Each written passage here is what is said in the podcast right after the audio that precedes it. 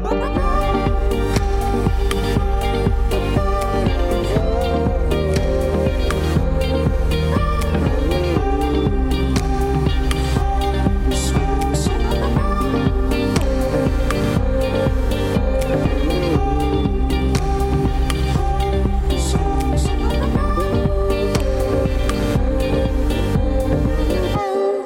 Écoutez La Méridienne sur Radio Phoenix. Je suis ravie d'être avec vous en ce milieu de semaine. Merci beaucoup pour votre écoute. En seconde partie d'émission, on retrouvera Marie, notre chroniqueuse genre et histoire. Et aujourd'hui, elle évoquera avec nous les femmes libres du Congo, de Brazzaville et de Kinshasa, de véritables féministes pendant la colonisation. Mais tout de suite, on parle éducation aux médias et à l'information. Et pour ça, donc, on reçoit Philippe Clément, trésorier de l'association Zone d'onde, l'agence associative Normandie Média, mais également Emmanuel Frochot, que vous connaissez peut-être puisqu'il est administrateur de Radio Phoenix. Bonjour Philippe. Bonjour. Bonjour Emmanuel. Bonjour Joanne. Philippe, est-ce que tu pourrais commencer par nous présenter un petit peu Zone d'onde? Bah, L'association Zone d'onde est une association qui a été créée en 2005, hein, qui euh, euh, a d'emblée euh, comment dire, concentré son travail sur l'action éducative autour du média radiophonique. C'est son objet euh, principal. Euh, alors c'est de l'éducation populaire à et par la radio. On en reparlera sur cette notion d'éducation aux médias qui est une dimension de l'éducation artistique et culturelle. Euh, il y a des fondements de l'éducation artistique et culturelle qu'on retrouve dans l'éducation aux médias, mais l'objectif de Zone d'onde, c'était ça, développer des actions éducatives à et par la radio, alors en milieu scolaire, des écoles élémentaires, des écoles, euh, des collèges, des lycées, des centres de formation d'apprentis, euh, également euh, dans des accueils collectifs de mineurs, centres de loisirs, locaux de jeunes, des établissements sanitaires et sociaux, des collectifs d'habitants dans les quartiers. L'idée, c'est effectivement à et par la radio donner la parole et euh, apprendre aux personnes à exercer une parole publique euh, qui respecte les lois, qui respecte les réglementations et qui en même temps mesure la dimension éthique euh, de la parole, la dimension éthique de la mise en, forme des faits. et, et c'est un enjeu, on, on, y reviendra, important. Bon, donc et puis aujourd'hui, euh, donc des radios euh, en milieu scolaire, des radios citoyennes euh, temporaires avec des collectifs de personnes dans quelque contexte que ce soit. Et puis aujourd'hui, l'association Zone d'onde, depuis quelques années, a un média d'information sociale de proximité. C'est une notion assez large, on va le dire, qui concerne Radio, Radio Phoenix, à mon avis aussi, mais qui s'appelle Radio Toucan et qui permet à des volontaires en service civique d'apprendre de découvrir et de vérifier leurs appétences, leurs compétences euh, euh, pour le média, pour l'éducation aux médias et pour euh, peut-être devenir des professionnels de la radio plus tard. On a parlé déjà un peu de Radio Phoenix. Vous écoutez Radio Phoenix en ce moment même, donc beaucoup d'entre vous connaissent peut-être déjà les émissions régulières de la radio, mais une autre euh, des activités de la radio, un peu plus dans l'ombre, c'est l'éducation aux médias. Emmanuel, est-ce que tu pourrais nous en dire deux mots? Il bah, faut revenir un petit peu à l'origine de la radio qui a 20 ans. L'association a 20 ans là depuis fin 2023. Euh, dès le départ, c'était se reconnaître dans le modèle des radios campus. Donc des radios campus, il y en a un peu partout sur le territoire euh, français. Et euh, alors si elle s'appelle pas Radio Campus, Phoenix c'est quand même une référence à l'environnement universitaire au territoire euh, des campus. Et dès le départ, l'idée c'était d'accueillir des bénévoles plutôt jeunes, hein, plutôt étudiants ou étudiantes les accompagner, les former pour euh, les mettre en condition d'avoir une expression radiophonique. Euh, par la suite, on, le dispositif service civique est apparu, donc on accueille depuis une quinzaine d'années des jeunes en service civique, des volontaires. Johan, par exemple, tu euh, fais partie de la, la génération 2023-2024, et chaque année, c'est aussi laisser à ces personnes la possibilité de s'exprimer au travers d'un programme radiophonique, de mettre en œuvre euh, une expression.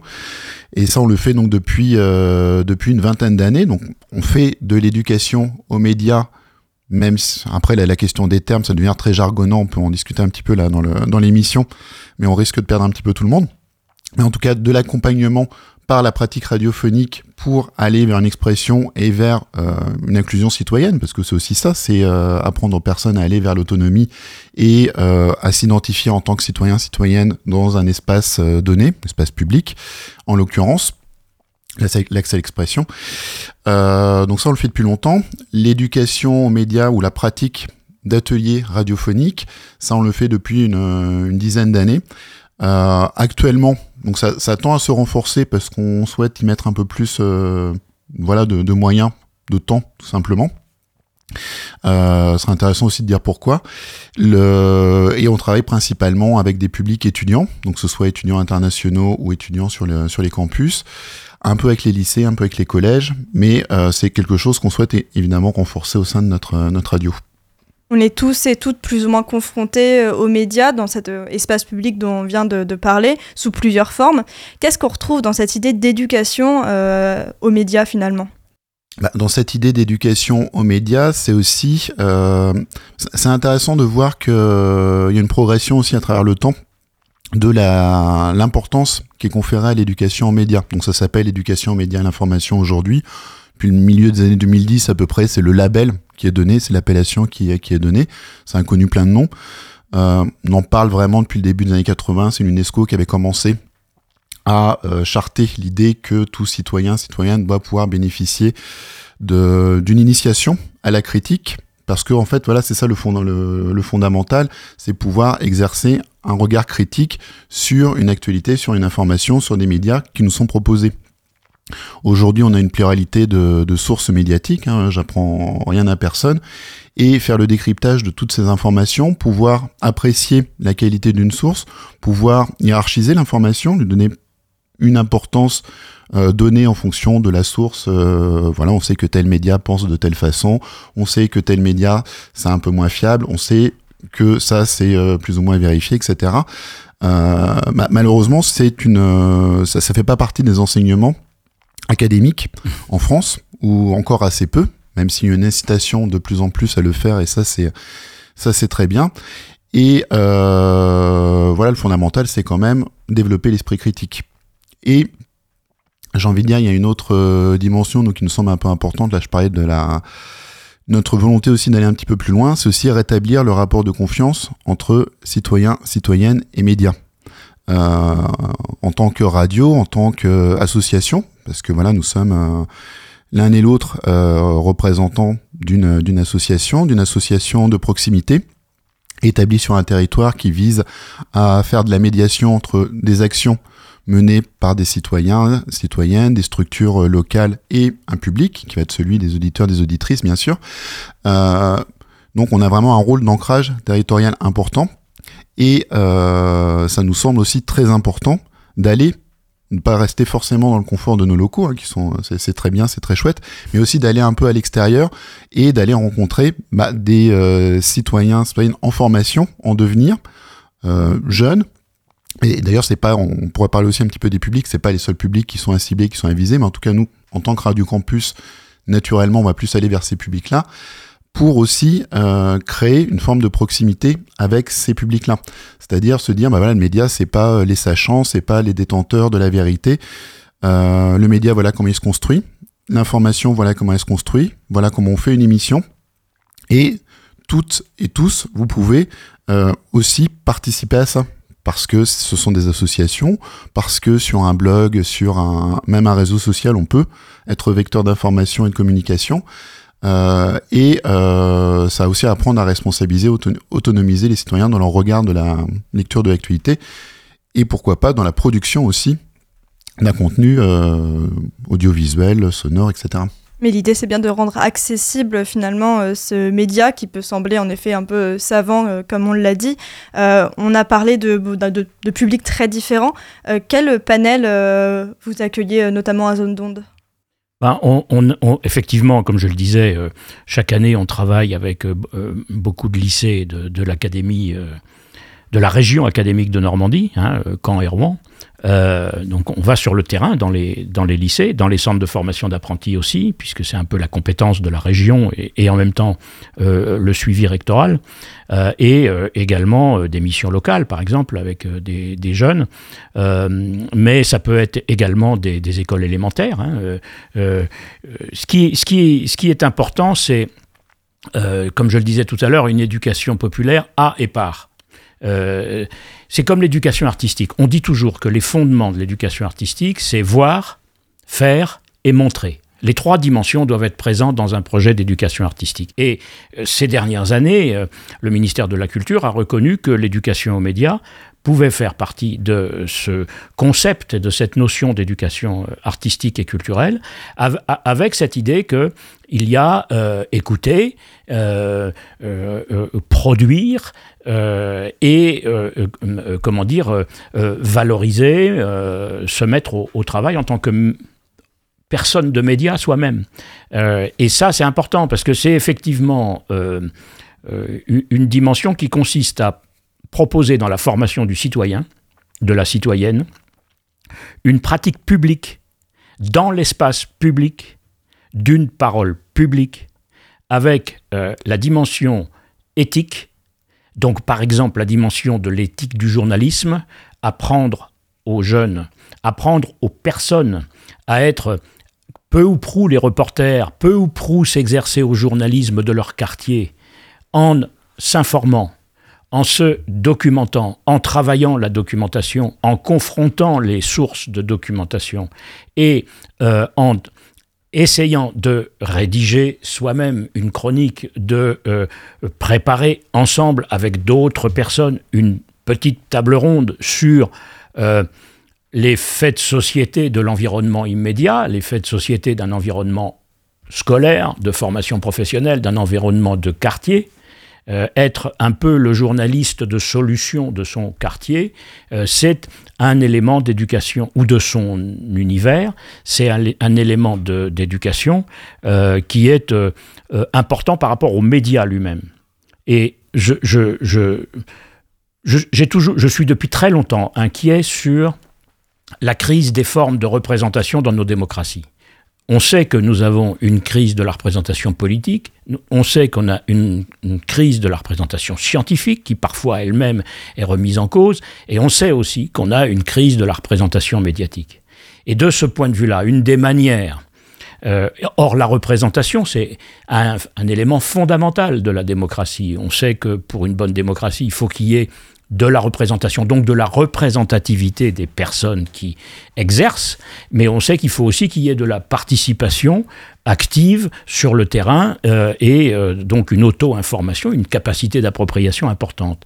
Eh bien, euh, aujourd'hui, dans l'éducation aux médias, il y a un enjeu démocratique. Il y a un enjeu de comment je représente mon univers de vie, les problématiques que je rencontre dans mon parcours de vie, dans mon parcours d'étudiant, d'élève, dans mon parcours d'habitant organisé dans un conseil de quartier, un conseil de citoyens, cette représentation, cette expression médiatique de soi et des collectifs auxquels on appartient, c'est un élément essentiel de, de l'éducation aux médias et à l'information. Oui, c'est un moyen de lutter finalement contre des discriminations avec une réappropriation de l'espace médiatique qui n'est pas forcément évidente pour les femmes, pour les minorités en règle générale. Et je ne parle pas de tous les acquis d'élocution, d'intonation, de confiance en soi, d'estime de soi. Mm. Nous travaillons, nous, avec des personnes en situation de handicap, avec des personnes qui ont des handicaps cognitifs ou des handicaps physiques ou des handicaps euh, euh, autistiques, enfin divers. Euh, il y a là quelque chose qui est important pour les individus et les groupes auxquels ils appartiennent. Il y a, ça, c'est un enjeu qui est extrêmement important, effectivement, sur l'estime de soi, la représentation de soi dans un espace donné pour parler de manière beaucoup plus concrète, voilà, parle dans un micro. C'est pas donné à tout le monde en fait de avoir à un moment donné un temps d'expression.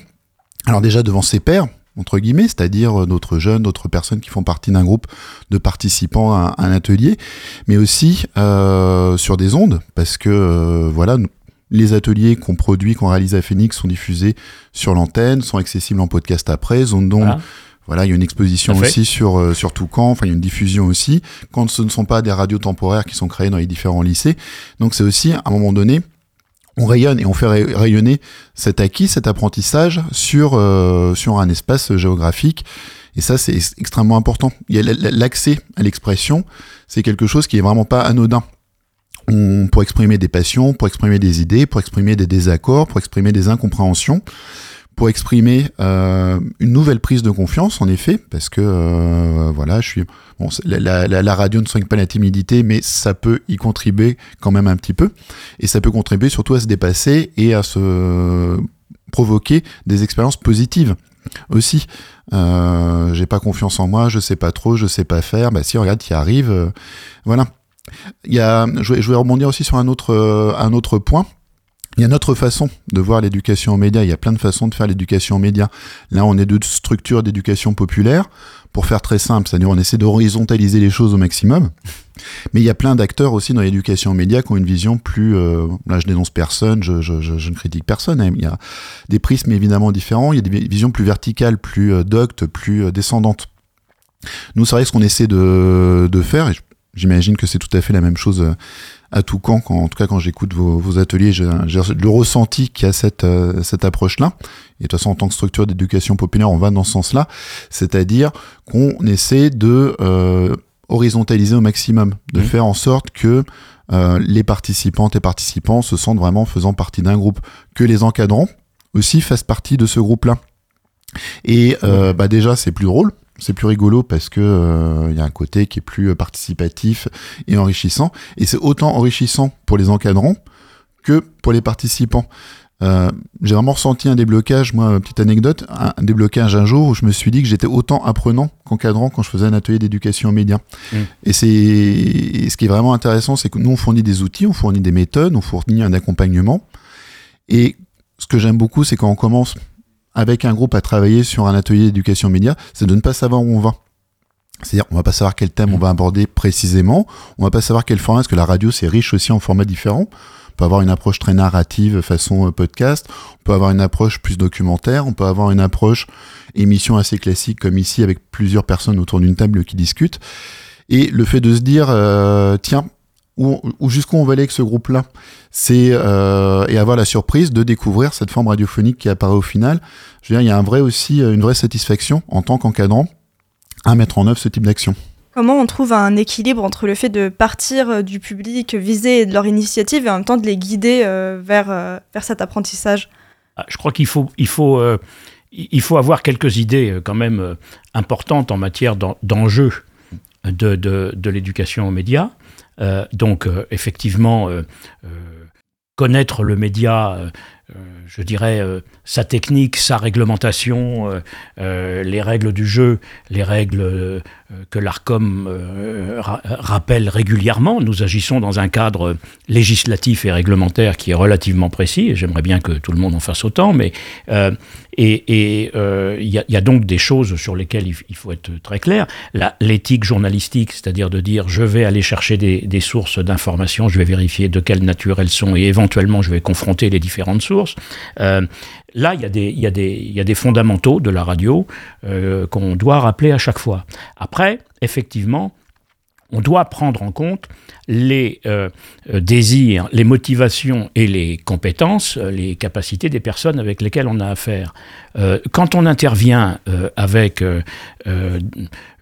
par exemple, dans un, institut médico-éducatif, on travaille avec des éducateurs et des éducatrices spécialisés. On a affaire à des enfants qui ont des handicaps et en même temps qui ont des désirs d'expression, des capacités d'expression et qui vont gagner là, effectivement, de la confiance en soi et de l'estime de soi, euh, qui ont des relations avec leurs parents. Euh, euh, et, et donc, là, on va non pas les mettre en difficulté. C'est là que la pédagogie euh, est un, élément important. Euh, on, a, nous, enfin, euh, quand on fait des ateliers, on est animateur ou animatrice radio, on est journaliste radio, mais en même temps, on est pédagogue. Donc, quelque part, on va aller progresser vers la capacité d'expression du jeune. On peut avoir un jeune qui ne sait pas bien lire, qui ne sait pas bien écrire, mais à qui on va donner, euh, en, essayant d'identifier d'autres compétences, euh, quelques clés pour pouvoir, euh, avec sa mémoire, avec ses idées, avec quelques mots-clés, tenir un propos à la radio. Évidemment, ce ne sera pas un propos parfait, ce ne sera pas un propos parfaitement enchaîné, ce sera... Mais c'est un moment où le, la personne euh, s'aperçoit que sa parole, euh, euh, finalement, elle fonctionne, qu'elle est entendue, et surtout s'il y a un feedback au plateau, et que ça donne lieu à un débat. L'éthique du débat, c'est un élément très important.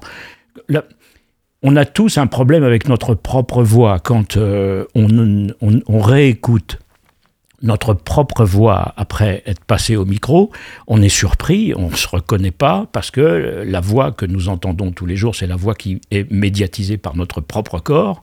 Euh, et euh, du coup, on a, on a, une déception quand on s'écoute la première fois. Et ça, on le fait systématiquement pour passer ce cap. Et là, il y a une acceptation de soi.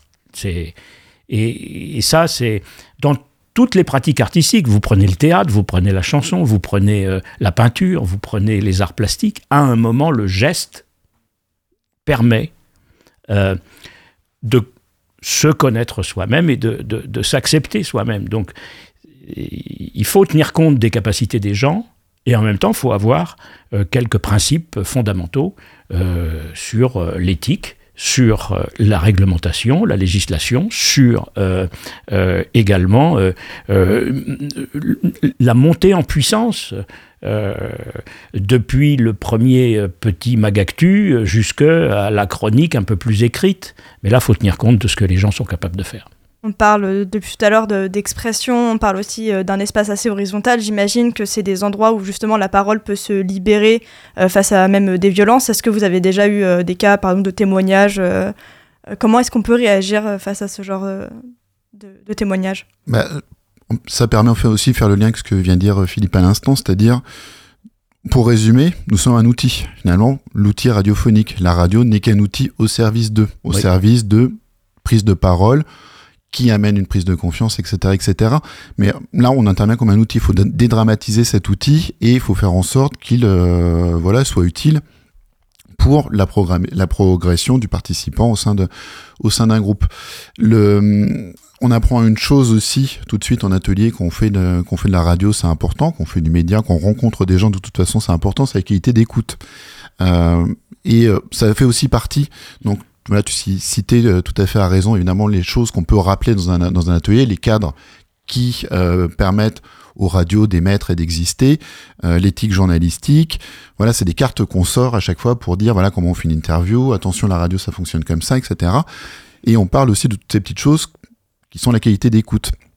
Je crois que c'est important aussi de se l'appliquer à nous-mêmes et euh, on joue avec quelque chose qui, est l'expression, qui est quelque chose d'important, qui est quelque chose qui parfois euh, c'est pas facile de s'autoriser à parler, c'est pas facile de s'autoriser à prendre la parole euh, face à d'autres personnes dans un espace donné.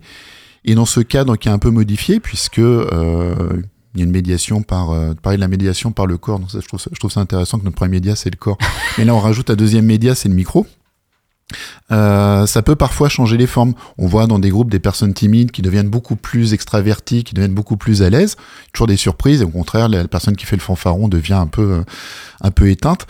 Euh, ce qui aussi explique, ça, ça, ça transforme les, comment dire, la, la, géométrie aussi des groupes. Et on voit apparaître aussi des fois des prises de parole qui, voilà, une personne décide de se confier à ce moment-là. En effet. Et on va... Ah, une dernière chose à ajouter Non, c'est effectivement euh, aujourd'hui, c'est tout, tout, tout, le problème de comment des professionnels des médias euh, que nous sommes euh, travaillons en tant qu'intervenants avec des publics amateurs. et donc, comment est-ce que on, on contribue à une dynamique de groupe. Moi, je voudrais dire que quand on intervient, nous, en milieu éducatif, on n'est pas tout seul. C'est très important. Il y a un acquis fondamental de connaissance des publics qui sont ici les enseignants, là des animateurs et des animatrices socioculturelles, un peu plus loin des éducateurs spécialisés, un peu plus loin des travailleurs sociaux. Hein. Et ça, c'est cette co-construction-là euh, du projet d'éducation aux médias qui est très importante. C'est-à-dire que nous, on arrive avec une proposition d'éducation aux médias qui tient compte du fait que nous sommes des gens de médias radiophoniques et d'éducation populaire. Mais ce qui est très important, c'est de co-construire ça avec les structures avec lesquelles on travaille. L'éducation nationale, en matière d'éducation aux médias et à l'information, quand on lit ses programmes, selon les cycles, selon les... Elle a des objectifs. Et il faut, et il faut se les approprier, nous, un petit peu quand même. C'est-à-dire qu'il faut qu'on voit ça. On fait confiance aux enseignants pour nous en parler. Euh, dans les projets éducatifs des accueils collectifs de mineurs, les centres de loisirs, les locaux d'ados, ou dans les projets éducatifs des structures médico-sociales, il y a des choses sur les médias. Et donc on croise ça. Et cette co-construction, elle est essentielle dans une pratique d'éducation aux médias. On n'arrive pas verticalement, comme tu le disais, avec notre valise et notre euh, mallette de contenu euh, et de pratique. Ça, dépasse complètement le rôle qu'on peut nous, conférer. C'est aussi un fantasme, le, je veux dire, le rôle de l'éducation aux médias au niveau des pouvoirs publics depuis une dizaine d'années, parce que le vrai la vraie résurgence, la vraie apparition de l'éducation aux médias, c'est les attentats, Charlie Hebdo, le Bataclan. On s'est dit d'un seul coup, oulala, le monde devient fou. L'arrivée des fake news également. Et notre rôle dépasse complètement. En tout cas, je pense que pour nos structures, c'est le, c'est le cas, dépasse complètement la simple lutte contre la désinformation. Exactement. C'est plutôt la construction d'une expression médiatique, d'une expression dans un, au sein d'un, au sein d'un public. Donc, en effet, si des personnes arrivent à se confier, arrivent à parler et à témoigner face à un micro, dans ce cadre-là, bah c'est très bien, c'est aussi notre objectif, que les personnes arrivent à se libérer, à libérer leurs paroles. On va devoir euh, malheureusement s'arrêter là, euh, le temps file. Merci beaucoup euh, à tous les deux. Merci donc à Philippe Clément, donc trésorier de Zone d'onde. Vous pouvez retrouver toutes leurs actualités et leurs émissions sur le site internet zonedonde.org, donc tout ça au pluriel. Merci également à Emmanuel Frochot. Et concernant la radio, vous pouvez découvrir tous nos podcasts sur phoenix.fm et notamment des épisodes tirés d'ateliers radiophoniques. La méridienne, ça continue, mais avant cela, on fait une pause musicale avec Internet, un titre de Isaac Delusion.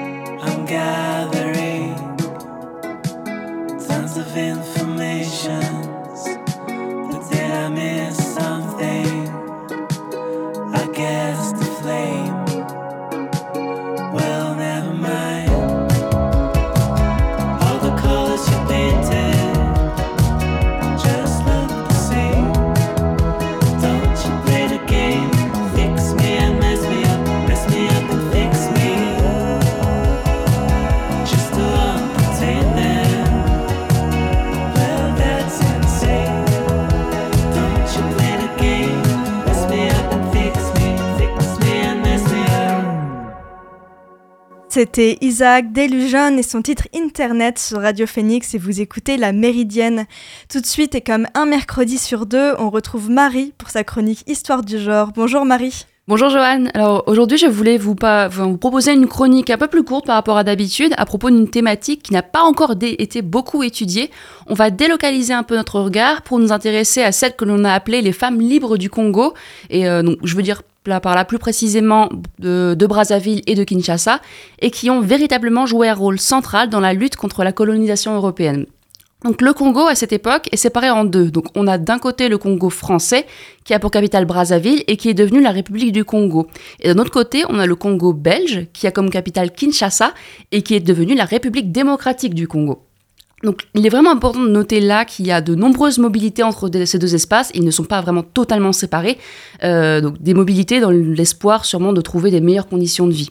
ces femmes qui arrivaient à Kinshasa ou à Brazzaville passaient donc du, traditionnalisme patent du village d'où elles venaient à l'occidentalisme des villes, d'où souvent euh, elles ne voulaient plus beaucoup partir parce qu'elles s'y sentaient beaucoup plus libres. Certaines sources mettent aussi en avant que beaucoup partaient de Kinshasa pour Brazzaville, ce qui donnait davantage de possibilités à des femmes comme elles, euh, vu le nombre d'hommes européens qu'il y avait à, Brazzaville. Donc certaines sources mettent, même en avant euh, une certaine opposition entre Brazzavilloises et Quinoises comme de véritables ennemis au sein de la ville de Kinshasa. Et donc, euh, qui sont ces femmes libres dont on nous parle? Qu'est-ce qui les caractérise? Alors en fait, ces femmes libres, elles sont caractérisées par plusieurs choses. Donc le célibat, certes, mais aussi et surtout des mœurs libres et une indépendance financière et sexuelle vis-à-vis de, normes, euh, de genre catholique, donc, qui étaient encore très très présentes hein, en Afrique. En effet, euh, il y a eu de nombreuses missions catholiques qui ont été organisées durant tout le 19e siècle et même avant, et celles-ci ont eu vraiment des conséquences très très importantes concernant la morale féminine et ce que les femmes peuvent faire ou non.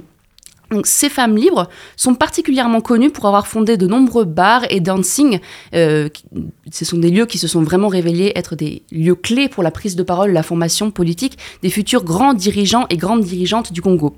C'est le cas par exemple de Patrice Lumumba, donc futur premier ministre de la République démocratique du Congo et qui a joué un rôle majeur dans la libération de cet espace. Donc, euh, Patrice Lumumba possédait en effet une brasserie euh, qui le mettait donc directement en contact avec les femmes libres. Et donc ces femmes l'ont vraiment énormément soutenu et elles lui ont vraiment permis d'affirmer son discours politique de libération du joug colonial et de décolonisation. J'imagine qu'ouvrir des bars, des dancing, ce n'est pas très bien vu à l'époque pour des femmes. Comment elles sont perçues? Eh bien, ce que l'historienne Suzanne Comer-Sylvain met en avant, c'est justement que ces femmes étaient perçues comme des prostituées, alors que finalement, elles ne le sont pas du tout.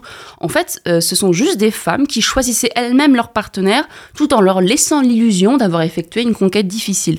Ces femmes connaissaient leurs valeurs, et l'amour libre était pour elles, certes, un gagne-pain, mais surtout un mode de vie dont la liberté caractérisait aussi leur, euh, lutte coloniale, en fait, anticoloniale. D'autres historiens comme Gauthier de Villiers euh, mettent aussi en avant des logiques vraiment tout à fait différentes par rapport euh, aux prostituées. Donc, comme, comme quoi ces femmes étaient davantage euh, à relier avec des femmes entretenues ou des courtisanes, comme vous pouvez l'entendre durant le 19e ou le 20e siècle. Mais si on n'utilise pas le mot courtisane, c'est qu'il y a aussi une raison. C'est parce que ce qu'on entend aujourd'hui par courtisane, euh, donc surtout les courtisanes européennes, c'était des femmes assez aisées, donc de, de, classe, de classe bourgeoise, etc. Tandis que la femme libre, donc celle du Congo dont on parle, elle ne l'était pas forcément. Et ces femmes libres, est-ce qu'on peut dire qu'elles sont euh, féministes? Ah oui, totalement. Et elles se revendiquaient comme telles. ces femmes lisaient du Beauvoir, elles lisaient même du Sartre. Et ce sont des femmes qui ont revendiqué non seulement leur liberté sexuelle, mais aussi leur liberté de participer au mouvement indépendantiste. C'est vraiment là la spécificité de ce féminisme. C'est qu'il est vraiment uni avec les revendications indépendantistes, qui lui donnent une teneur tout à fait particulière. Donc, euh, sur ce point, on peut vraiment donner l'exemple de Félicité Safouès. C'est une femme qui était animatrice de radio et de télévision, dont on, on mettait d'ailleurs en avant la grande beauté. Elle tenait salon à Brazzaville, elle organisait de nombreuses fêtes et elle était connue comme la femme libre et moderne de l'Afrique équatoriale française pour justement ses pratiques transgressives et ses différents engagements. Elle est également devenue un véritable modèle pour de nombreuses jeunes congolaises avides d'émancipation cette réalité-là, celle d'un semblant de féminisme et une libération des mœurs féminines, est donc loin d'être une réalité qui se cantonne à l'Europe durant le XXe siècle. Tout ceci, tout ce que je viens de vous décrire, l'illustre sociologue français Georges Ballandier l'a appelé situation coloniale. Donc comprenons par là qu'une rencontre entre colonisateurs et colonisés va créer une nouvelle forme culturelle, non pas vraiment comme un strict mélange de la culture du colonisateur ou du colonisé, mais plutôt quelque chose d'inédit et d'atypique, mais, euh, mais qui est toutefois hérité justement de ces deux cultures mères quand même. Eh bien, merci beaucoup Marie pour tous ces éclaircissements sur ces femmes libres. On te retrouve très bientôt pour une nouvelle chronique d'histoire du genre. Vous écoutez La Méridienne sur Radio Phoenix. Dernière rubrique de l'émission aujourd'hui, ma recommandation culturelle, et cette fois dans la continuité de l'interview, c'est celle d'Emmanuel. Si vous voulez aller plus loin sur l'EMI, donc euh, l'éducation aux médias et à l'information, il nous conseille un manuel, un manuel critique d'éducation aux médias, paru en 2021 aux éditions du commun, et c'est un manuel disponible gratuitement et en intégralité sur leur site internet. La méridienne, c'est terminé pour aujourd'hui. Merci encore à Philippe Clément de Zone d'Onde et à Emmanuel Frochot de Radio Phoenix. Merci à Marie pour ses chroniques bimensuelles. Merci à Lucas à la technique. Et nous, on se revoit demain pour une nouvelle méridienne. En attendant, vous pouvez retrouver Elvire pour l'actualité culturelle dans la belle antenne. Rendez-vous à 18h sur Radio Phoenix.